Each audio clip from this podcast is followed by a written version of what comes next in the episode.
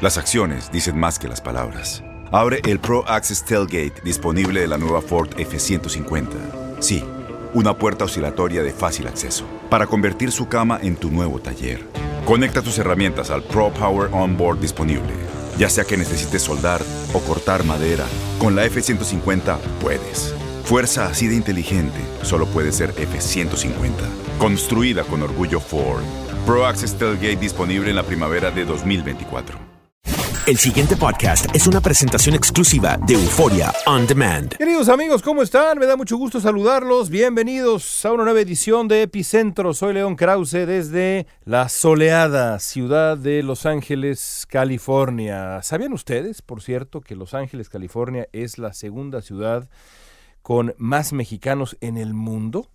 El otro día alguien en eh, Twitter, eh, yo rara vez debo debo aceptarlo, la verdad, sobre todo desde hace un tiempo, rara vez leo mis comentarios en Twitter. Perdón que lo diga, pero es la verdad. Y es por salud mental. Porque desgraciadamente la cantidad de comentarios que son agresivos, incluso violentos, e injustamente agresivos y violentos, son muchos, son muchos en este clima de polarización no, no rehuyo, digamos, el diálogo, el debate y la crítica. De hecho, muchas veces lo hago en privado por mensaje directo, que eh, es un escenario mucho más propicio para debate, la discusión, el intercambio de ideas. Pero lo que sí me queda claro es que no tiene uno por qué leer groserías, ofensas, eh, ni echarse un clavado a esa piscina de excremento que de pronto es la red social. Twitter y otras redes sociales. También, por supuesto, tiene lados virtuosos y maravillosos. Pero tiene, por desgracia, esto que estoy describiendo justamente ahora. En cualquier caso, el otro día alguien en eh, Twitter me decía que eh, yo que vivo en Estados Unidos y no en México. Y entonces le respondí en privado diciéndole, oye, yo vivo en la segunda ciudad con más mexicanos del mundo. ¿Y tú dónde vives? Eso no quiere decir que yo presuma que vivo dentro de México. No vivo dentro de México. Pero ciertamente vivo en la segunda ciudad con más mexicanos del mundo. Y no es nada más un asunto de que los de que sean, seamos mexicanos em, en cuanto a nuestra nacionalidad formal, sino también en cuanto a las costumbres, las preocupaciones, los ah, eh, las urgencias en muchos casos, en otros no, por supuesto, pero también en muchos casos sí. Así que, en fin, creo yo que vale la pena de vez en cuando recordar que Los Ángeles, California, es la segunda ciudad con más mexicanos del mundo y que en Estados Unidos vive un tercio de México o un cuarto de México, porque si pensamos en la población de México en total, no un tercio, pero sí un cuarto por ahí, ¿no? Es decir, acá viven pues 30%, eh, no 30, no 30%, 30 millones de personas de origen mexicano, así que bueno, 120 más 30, ya voy a ajustar todavía más mi cálculo, una quinta parte de México vive acá. Aún así, pues es mucho, ¿no? Así que bueno, no hay que olvidarlo jamás.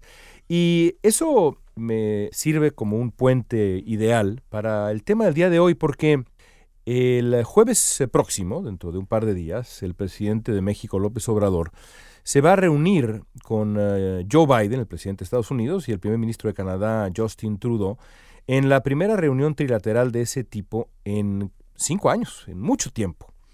Es una extraordinaria noticia por varias razones. La primera de ellas porque el presidente de México no le gusta asistir a este tipo de cosas. Ha viajado muy poco fuera de México, de hecho había viajado dos veces a Estados Unidos nada más a visitar a Donald Trump y darle una ronda de aplausos en una visita que a mí me sigue pareciendo reprobable, como ustedes bien lo saben, si escuchan Epicentro, y en, eh, otro, en otra ocasión, pues apenas hace unos días, cuando fue a Naciones Unidas el presidente López Obrador. Esta es una oportunidad inmejorable para revertir de manera definitiva una de las, pues sí, costumbres más peculiares e injustificables del presidente de México, que es esta esta costumbre de evitar presentarse en foros internacionales hizo bien López Obrador en ir a Naciones Unidas y hace todavía mejor en participar personalmente en la reunión con Biden y Trudeau, porque hay muchas cosas que discutir. Una de ellas, por supuesto, es la migración. Y lo menciono porque durante su viaje a Nueva York, el presidente de México adelantó que piensa aprovechar la oportunidad para plantearle a Biden que proteja debidamente a los migrantes, además de subrayar la necesidad de impulsar la regularización migratoria de los 11 millones de indocumentados en Estados Unidos. Lo primero, a mí me parece, ¿cómo decirlo?, curioso. Hace tiempo que México, seamos francos, perdió toda legitimidad moral para exigir buen trato a la comunidad migrante. No es casualidad que después de la declaración de López Obrador en, en, Nueva York, en función de que, bueno, sería importante que Biden, o el gobierno de Estados Unidos, más que Biden personalmente, dejara de maltratar migrantes, pues el director de Human Rights Watch para América, José Miguel Vivanco, que es un hombre muy elocuente, muy claro, le sugiriera a López Obrador que atendiera pues su propio consejo. Porque antes que reclamar decencia y humanidad a Estados Unidos, el presidente López Obrador debería asegurarse, y yo estoy completamente de acuerdo, de que la autoridad mexicana respete a los migrantes que sufren lo indecible en el sur de México y a veces peor en el norte de México. Ya veremos hasta dónde llega ese reclamo frente a Biden. Lo segundo, la intención de sacar el tema de la reforma migratoria o algún tipo de arreglo para ayudar a los indocumentados en Estados Unidos es, eh, harina de otro costal. Eso sí es muy interesante. Desde hace décadas, los presidentes de México evitan mayormente manifestarse con claridad sobre el destino de los indocumentados en Estados Unidos o la necesidad de una reforma migratoria. Algunos lo han hecho de pronto, ¿no? Felipe Calderón lo hizo en la en, hasta donde recuerdo también en la ONU, pero lo que aparentemente quiere hacer López Obrador, insisto, es, es una cosa muy distinta. Esta es una triste tradición, la tradición de no decir nada desde México, que se escuda en la no intervención, ¿no? la idea de que le corresponde a cada país establecer, en este caso, su política migratoria y San se acabó. Esto es, por supuesto, estrictamente cierto, pero la situación de la comunidad inmigrante en Estados Unidos, específicamente la mexicana, aunque por supuesto podemos hablar también de otras comunidades vibrantes, la salvadoreña, la hondureña, la guatemalteca y otras más, es tan singular esta situación de estas comunidades inmigrantes indocumentadas que requiere de un papel más firme desde el gobierno, en este caso de México. Nada hay de malo en que el presidente de México plantee de manera respetuosa y clara y contundente los argumentos por los que una reforma migratoria o alguna solución parecida, y hay varios proyectos ahí interesantes, ¿eh? sería de verdad benéfica. Que López Obrador quiera subirse formalmente a ese debate en Estados Unidos es, de verdad lo creo, una buena noticia, pero hay cosas que el presidente de México debe tomar en cuenta.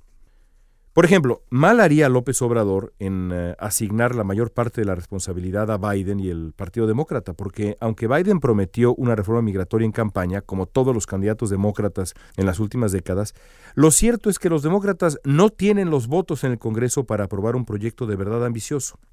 Cualquier reforma de ley de ese calibre requeriría 60 votos en el Senado, que son 10 menos de los que tiene en este momento el partido de Biden. Incluso si todos los demócratas votaran por el proyecto de reforma de Biden, proyecto, por cierto, que existe, que Biden presentó temprano al cuerpo legislativo y eh, que es un proyecto además muy ambicioso, aún así se necesitaría el respaldo de 10 republicanos. Eso es, amigos, misión imposible. ¿eh? Misión imposible. Los demócratas han tratado de darle la vuelta a ese obstáculo vinculando medidas de alivio migratorio a la negociación del presupuesto, pero la parlamentaria, como se llama una figura, en este caso una mujer que se llama Elizabeth McDonough, quien establece los procedimientos y reglas del Senado, les prohibió hacer eso, les prohibió sumar cuestiones migratorias a la discusión del presupuesto. Esto que estoy explicando no exime de responsabilidad a Biden y a los demócratas, pero es importante que el presidente López Obrador sepa ¿A quién debe persuadir y a quién debe reclamarle? Y la respuesta no es, por lo menos no enteramente, el Partido Demócrata. Si de verdad quiere defender un proyecto de reforma migratoria en su viaje a Washington, el presidente López Obrador debería enfocar su fuerza retórica y su legitimidad, que no es poca dentro de México, y también acá en Estados Unidos, ¿eh? en el Partido Republicano, que no solo se ha opuesto por sistema a cualquier regularización de la comunidad indocumentada, sino que ha respaldado las políticas más anti-inmigrantes de Donald Trump y de otros antes, ¿eh? porque la política eh, anti-inmigrante no comenzó con Trump. Sería histórico si el presidente de México aprovecha su popularidad para hablar fuerte y claro con el liderazgo republicano en el Senado y la Cámara de Representantes. Sería histórico. Son ellos los que realmente han bloqueado el alivio para los inmigrantes. Quizá, quizá, López Obrador los convence. ¿Qué creen ustedes? Escríbanos a redes sociales.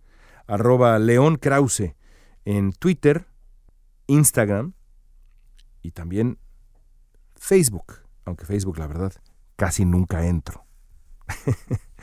Pero ahí estamos a su disposición. Y para una comunicación más directa, lkrause, K-R-A-U-Z-E, arroba univision.net. Eso sí es fantástico.